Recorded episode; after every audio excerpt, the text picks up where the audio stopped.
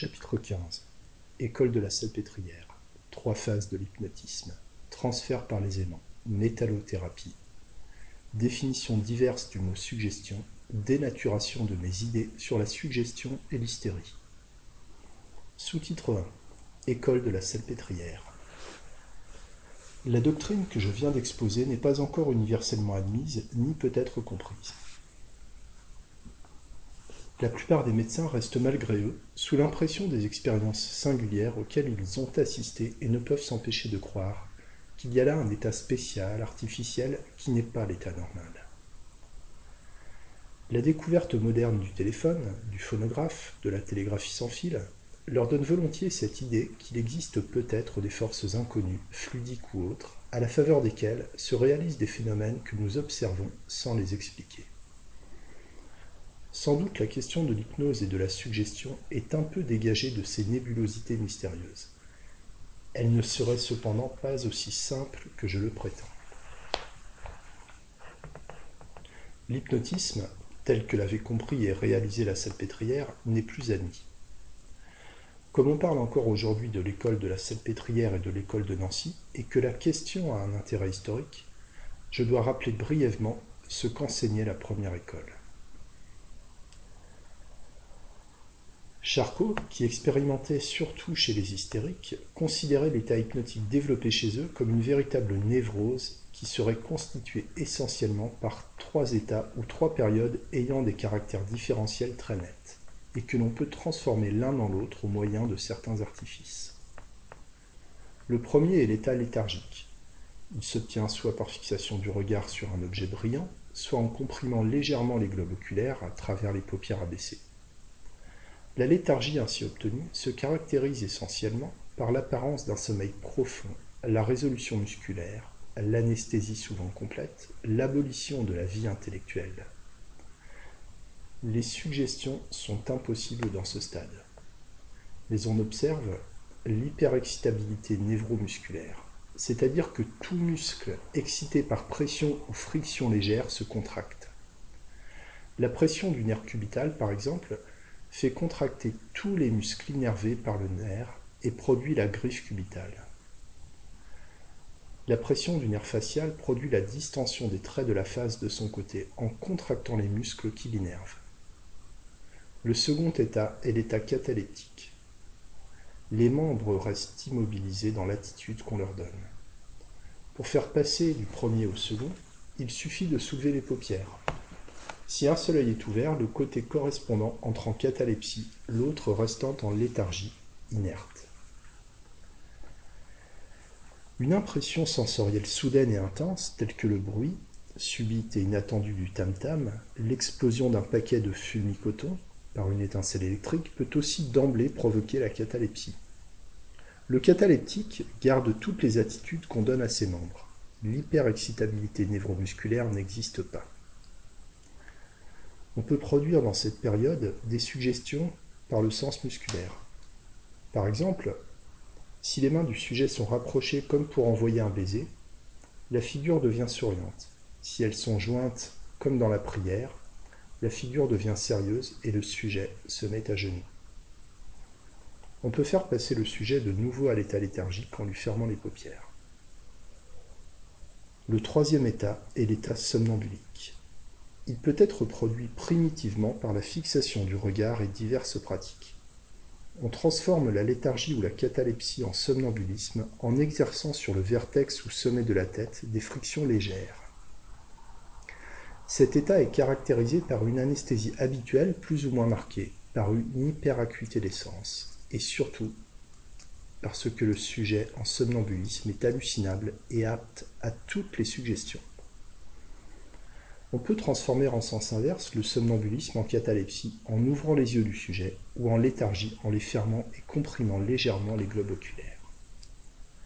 Ces trois phases constitueraient ce qu'on a appelé le grand hypnotisme ou la grande névrose hypnotique, à côté de laquelle il y a de petits hypnotismes dont les phénomènes sont moins caractéristiques, comme il y a la grande hystérie et les petits états hystériques. Les élèves de la salpêtrière ont aussi cru démontrer les phénomènes de transfert par les mains. Voici par exemple un sujet hypnotisé. je lève son bras gauche verticalement et le mets en catalepsie dans cette attitude. Si alors j'applique un aimant sur le bras droit, au bout d'un certain nombre de secondes, ce bras s'élève verticalement et y reste en catalepsie, tandis que le bras gauche tombe inerte. Il y a eu transfert de la catalepsie au côté en rapport avec l'aimant. On peut de même transférer la contracture, la paralysie, l'anesthésie sensitive, tous les phénomènes provoqués dans l'état hypnotique. L'aimant transfère aussi les anesthésies sensorielles, cécité et surdité psychique. Les hallucinations unilatérales de la vue, de l'oreille, de l'odorat, du goût, du toucher d'un côté à l'autre.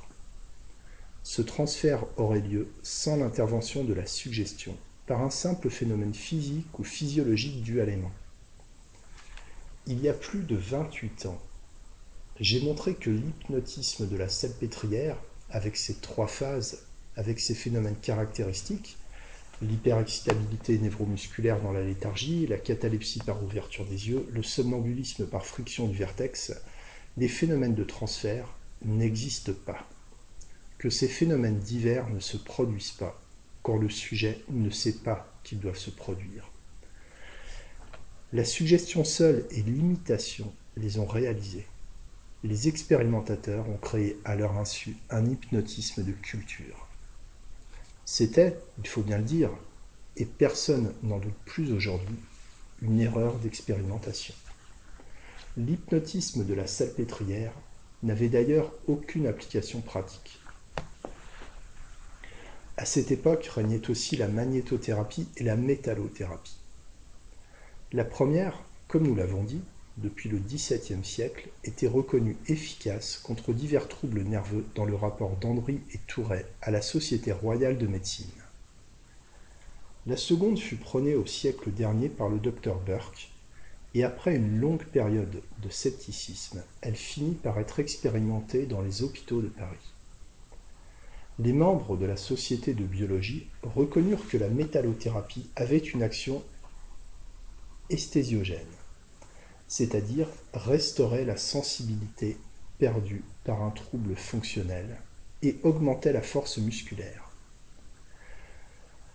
On étudia cette vertu pour les divers métaux. On crut reconnaître que Burke n'avait pas été victime d'une honnête illusion. L'Institut lui accorda une tardive récompense, réparation d'une longue injustice. Et cependant, comme je l'ai démontré, cette vertu thérapeutique est purement suggestive elle ne se manifeste pas quand le métal est appliqué à l'insu du sujet. Personne ne s'en doutait alors. Et c'est une chose singulière que de voir les esprits les plus distingués, les meilleurs observateurs, membres de la Société de biologie et de l'Institut, suggestionnés à leur insu, trompés par l'apparence des faits, parce qu'ils n'étaient pas familiarisés avec la suggestion et qu'ils n'avaient pas appris à se prémunir contre la fissure suggestive. Ainsi en a-t-il été, par exemple, de l'hémi-anesthésie des hystériques, admise par tous comme un dogme classique, jusqu'à ce que j'eusse montré qu'elle était fabriquée. Et ce n'est pas le seul exemple d'erreur scientifique commise à la faveur d'autosuggestion inconsciente.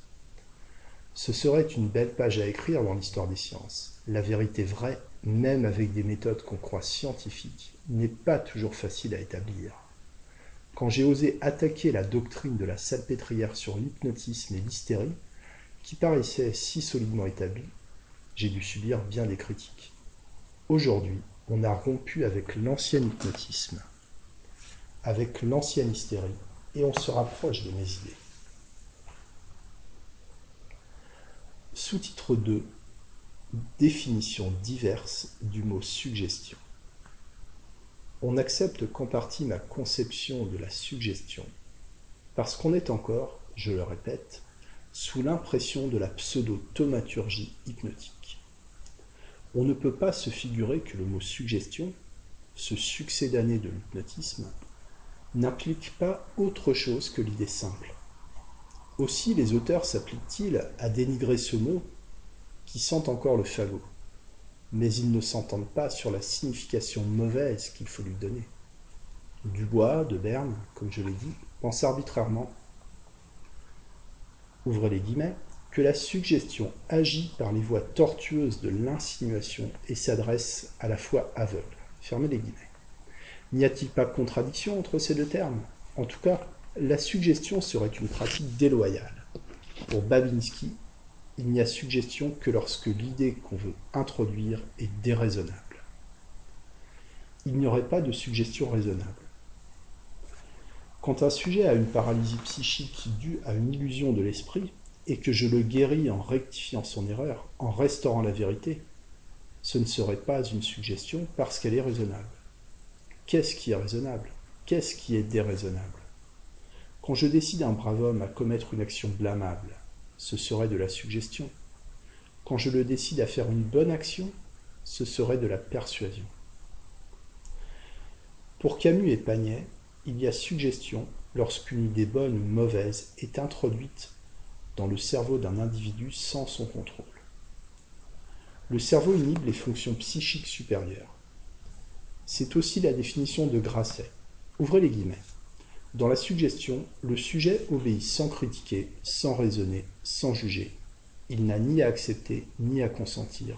Il agit comme on le lui suggère. Fermez les guillemets. Veut-on dire que le suggestionné devient automate? Nous avons vu que c'est une erreur. Le suggestionnaire médical fait ce que font l'avocat, le diplomate, le prêtre. Il cherche à captiver l'auditeur qui raisonne, critique, contrôle, mais qui peut finir par être persuadé, séduit. Est-ce de la suggestion? Certainement, au même titre que celle du médecin. Si celui-ci inhibe le contrôle, les autres l'inhibent exactement de la même façon et on peut dire par les mêmes procédés raison, sophisme, sentiment, artifice. Tout ce qui agit sur le psychisme est suggestion. La thaumaturgie n'est pas du domaine médical. C'est ce que j'ai essayé de démontrer dans ce livre qui résume mes idées longuement mûries sur cette question.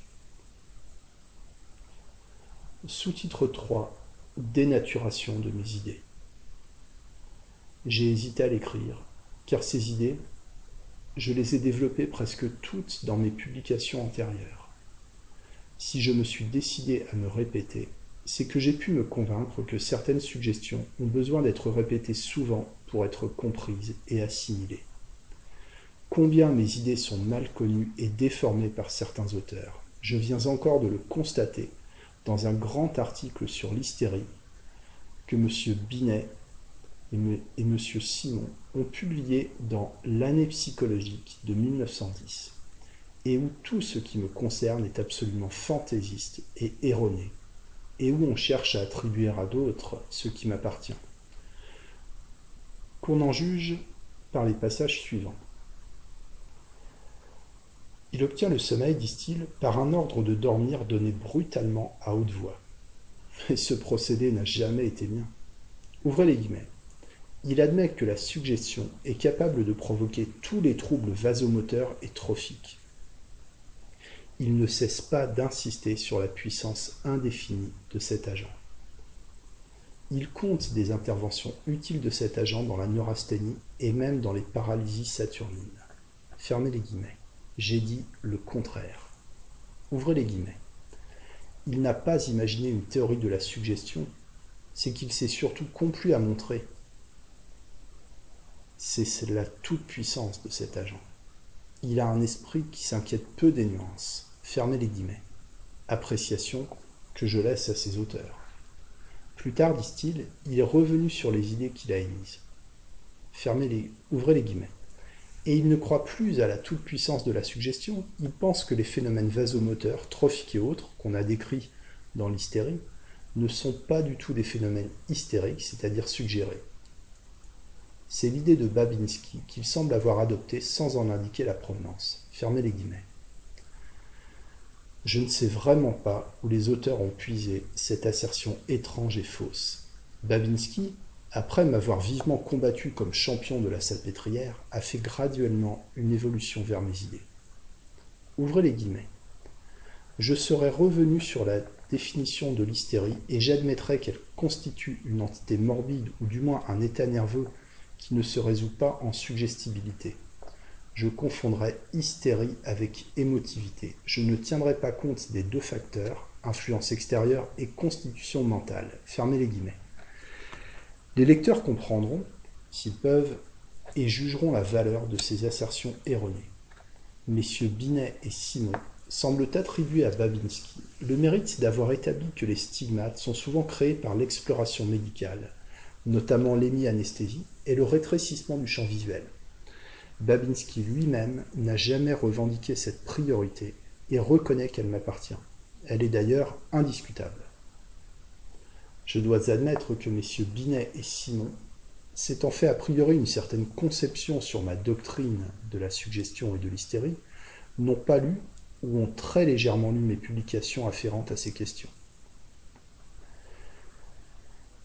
Je ne puis que les prier de lire avec soin ma conception de l'hystérie, ma définition et traitement curatif de l'hystérie, la thèse de mon élève le docteur Hamsel, mon article sur l'anesthésie hystérique, qu'il se contente même de lire ma troisième édition de Hypnotisme, Suggestion, Hystérie, Neurasthénie, Psychonévrose, Psychothérapie, parue en février 1910, et qu'il la compare aux éditions précédentes ou à mon premier livre important paru en 1886, de la suggestion et de ses applications à la thérapeutique, première édition, pour s'assurer que mes idées ont mûri, mais ne se sont pas modifiées, que je suis resté moi-même. Et alors, mieux documentés, ils pourront faire l'analyse critique de mon œuvre en connaissance de cause et l'apprécier avec moins de désinvolture et plus de vérité scientifique.